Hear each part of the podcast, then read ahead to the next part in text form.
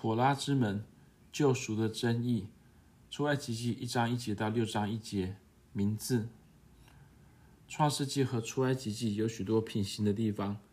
在创世纪中，神创造人类是六日创造的高峰；在出埃及记中，神仿佛创造了一个新的人类，也就是以色列，在地上万国万民中成为神的选民。在创世纪中，神应许以色列的始祖要使他们成为一个伟大的民族，但他直到出埃及记才实现这个应许。在创世纪的开头，神赐福给人类，要生养众多，遍满地面。创世纪一章二十八节，而在出埃及记的开头，以色列人生养众多，并且繁茂，极其强盛，满了那地。出埃及记一章七节。此外，在创世纪中，人神创造了人类之后，他看着一切所造的都甚好。希伯来字 tov，创世纪一章三十一节。而在出埃及记中，一个男婴出生了，他的母亲见他俊美。俊美这个字，他的希伯来永远是 tov，也是好的意思。出埃及记二章二节。另外，随着创世纪故事的开展，人类面临洪水毁灭的威胁。神吩咐挪亚用戈斐木造一条方舟，方舟的希伯来字是 teva，使他们一家在洪水中能保全生命。而在出埃及记中，法老为了毁灭新的人类，也就是以色列，吩咐埃及人将所有刚出生的希伯来男婴扔进尼罗河里。然而，一个男婴被放在一个蒲草箱，也是希伯来字的 teva，并因此保全了他的生命。法老的女儿救出男婴，给他取名为摩西。摩西的希伯来字是 Moshe，意思是拉出或是拉出的人。法老的女儿说：“因为我把他从水里拉出来。”出埃及记二章十节。法老女儿的本意是表明摩西被他拉出水面，但他无意中预言了他将来要成为那位拉出者，将以色列人从埃及拉出来。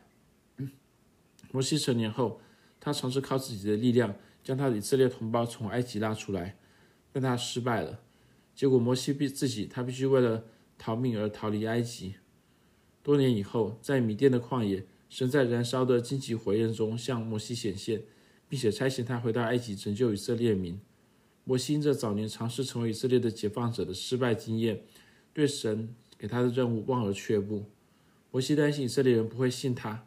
神就给了摩西，是他差遣摩西的证据。耶和华对摩西说：“你手里是什么？”他说：“是杖。”耶和华说：“丢在地上。”他一丢下去，就变作蛇，摩西便跑开。耶和华对摩西说：“伸出手来，拿住他的尾巴，他必在手里中，他必在你手中人变为杖，如此好叫他们信耶和华他们祖宗的神，就是亚伯拉罕的神、以撒的神、雅各的神，是向你显现的。”出埃及记四章二到五节。出埃及记的蛇让人想起创世纪中在伊甸园引诱亚当和亚夏娃犯罪的那蛇，也就是使徒约翰所说的大龙，就是那古蛇，名叫魔鬼，又叫撒旦，是迷惑普天下的。启示录十二章九节。蛇代表这世界的王，魔鬼撒旦是地上的权势和国度背后的掌控者。摩西最初因为害怕而逃离他，但神指示他抓住蛇的尾巴，作为神所创造的新人类的代表。摩西必须制服那条把旧人类引入歧途的蛇。出埃及记的故事将成为独一真神与掌控地上王国，在这里是埃及的魔鬼撒旦之间的一场巅峰对决。摩西靠着神给他的权柄制服了蛇。这个经历预示了摩西日后在埃及所有的经历。当他回到埃及地，把他的人民从埃及拉出来时，他不仅要面对法老和他的臣宰，还要面对埃及的神奇。摩西和他的哥哥亚伦一起出现在法老面前，要求让以色列人获得自由。法老要求他们给他们行一个神迹奇事，摩西就吩咐亚伦把杖扔在地上，而杖就在他们眼前变成了一条蛇。尽管埃及的术士仗着邪术也照样而行，但亚伦的杖吞掉了他们的杖。出埃及记七章八到十二节。而这场这场交锋只是开始而已，出埃及记的高峰是十灾。独一真神打败了埃及所有的神祇，包括了尼罗河神和太阳神等等。出埃及记的主题是救赎，救赎好比是第二次的创造，在第一次创造的基础上进行恢复和改进。神创造了所有的人，但在救赎中，他为自己呼召以色列作为被神拣选的民族。救赎不只是从奴役中的释放，更是与神建立神圣的盟约关系。救赎的故事因此成了整个圣经故事的中心故事。不但犹太人在每年的节期，特别是逾越节，还有每周的安息日以及每天的祈祷中，重复讲述神的救赎、出埃及的故事。另外，救赎所包含的从奴役中得释放，以及与神建立盟约，更是弥赛亚主耶稣来到世上所要成就的大功。就像摩西是一个拉出者，主耶稣他也是一个拉出者，他要将自己的百姓从罪恶里救出来。马太福音一章二十一节。妥拉之门，神是救恩的神。出埃及记六章二节到九章三十五节，我显现。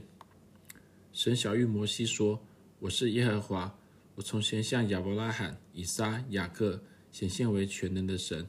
至于我名耶和华，他们未曾知道。”出埃及记六章二到三节。摩西第一次遇见神时，他询问神的名字，神回答他说：“埃赫耶阿谢埃赫耶，我就是我所是的。”出埃及记三章十四节原文直译，这句话意味着以色列的神是无以名之的。不但如此，它更是所有名字的源头。它给宇宙一切万物万有命名，然而所有的受造物，包括人类在内，都不能给神命名。命名的权利意味着权柄。当神创造人类时，他给了人类治理全地和地上一切活物的权柄。在伊甸园里。神把各样活物带到亚当面前，看他给他们起什么名字。那人怎样叫各样的活物，那就是他的名字。创世记二章十九节。这种命名的权利反映了亚当是按着神的形象和样式所造，但给神命名却是任何人都无法做到的。神就是他所是，正如神说：“我就是我所是的。”出埃及记三章十四节直译。尽管人类无法给神命名。然而，神却给他自己起了一个名字，让人类可以通过这个名字来认识他。神对摩西说：“我是自有拥有的。”又说：“你要对以色列人这样说，那自由的打发我到你们这里来。”神又对摩西说：“你要对以色列人这样说：耶和华你们祖宗的神，就是亚伯拉罕的神、以撒的神、雅各的神，打发我到你们这里来。耶和华是我的名，直到永远；这也是我的纪念，直到万代。”出埃及记三章十四节，十四到十五节。耶和华是基督徒对于神的圣名 Yud-Heh-Vav-Heh 的音译，不过这不怎么正确。比较正确的发音可能是亚伟。当我们用神的名字来称呼他时，不管是耶和华还是亚伟，这并不代表我们可以给神命名，因为这本来就是神他自己所启示的名字。旧约希腊文，旧约圣经希腊文七十士译本，以及犹太哲学家 Philo 将神的圣名 Yod-Heh-Vav-Heh 解释为自有永有的那一位。神使万物存在，但却没有任何事物使神存在。古代拉比圣经注释指出，当神向摩西启示他的自己的时候，他三次说“哎嘿耶，我是”，而这显示了神是过去、现在和未来的神。出埃及记大注释书三章六节。不管是过去、现在还是未来。神都是哎嘿耶，我是。换句话说，神是永恒不变的神。而永恒不变的神因他的慈爱，为自己提供了一个名字 Yod-Heh-Vav-Heh，以便人类可以呼唤他，进而认识他，与他建立关系。但以色列的先祖亚伯拉罕、以撒和雅各似乎只知道他是全能的神。神说：“我从前向亚伯拉罕、以撒、雅各显现为全能的神。至于我名耶和华，他们未曾知道。”出埃及记六章三节，乍看之下，神似乎在说，以色列的先祖们不知道神的名字是 Yod-Heh-Vav-Heh。然而，当我们回顾创世纪的记载时，我们看到他们反复的使用神的名字 Yod-Heh-Vav-Heh 来称呼神。以色列先祖们其实对神的名字 Yod-Heh-Vav-Heh 很熟悉，但神并没有借这个这个名字让他们认识他。换句话说，他还没有启示 Yod-Heh-Vav-Heh 这个名字所包含的一切意义。神的名字 Yod-Heh-Vav-Heh 所包含的意义，要等到以色列人出埃及的时候才会开始启示给他们。以色列先祖们知道神是全能的神，他在他们的旅途当中引导他们，满足他们所有的需要，甚至一再应许要赐给他们后裔和地图。然而，直到出埃及记，神才开始他成就他给列祖的应许。妥拉因此教导我们。认识神不只是知道神的名字而已。以色列先祖们称呼神为 Yod-Heh-Vav-Heh，但他们只知道他是全能的神，却未曾经验到神成就他自己的应许。显然的，认识神不仅是知道神的名字而已，认识神意味着直接经验他的性情和他的作为。在出埃及记里，以色列百姓将通过经历神的救恩而认识他。神不仅走进人类的历史，透过他的作为使人认识他，而且他透过他的作为显示他是救恩的神。神在告诉摩西他的名字是 Yod-Heh-Vav-Heh 之后，他说：“所以你要对以色列人说，我是耶和华 Yod-Heh-Vav-Heh，我要将你们从埃及人的重担下领出，我要拯救你们脱离他们的奴役，我要用大能的膀臂和审判的作为救赎你们。”我要接纳你们做我的子民，我也要做你们的神。你们要知道，我是耶和华你们的神，是救你们脱离埃及人之重担的。出埃及记六章六到七节的原文直译。当然，领出也就是分别为圣，以及拯救、救赎和接纳，是神四个伟大的救恩应许。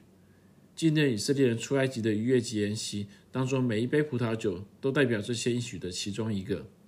逾越节筵席的四杯葡萄酒。正彰显了神的救恩是何等的全备。神是救恩的神，他在人类的需要中造访他们，拯救并救赎他们，就是他们在他面前能够抬起头来。以色列先祖们固然深深的认识神，但他们并没有经历到他的救恩，这是因为他们并没有经历过奴役，而没有这种经历，他们对神的认识仍然是不完整的。神的本质是不可知的，远远超越了我们人类理解的范畴。当我们尝试用神学来定义神时，我们不可避免的会误解神。但神以他的慈爱定义了他自己，使我们能够认识他，与他建立关系。而最重要的，当我们认识到他是那位富有恩典慈爱的救赎主，他使我们从奴役中得释放。我们如果没有从罪的奴役中蒙恩得救的经历，我们对神的认识其实仍然是不完整的。这篇文章摘自弥赛亚拉比 Russell Rayson 的图拉注释。Gateways to Torah, joining the ancient conversation on the weekly portion.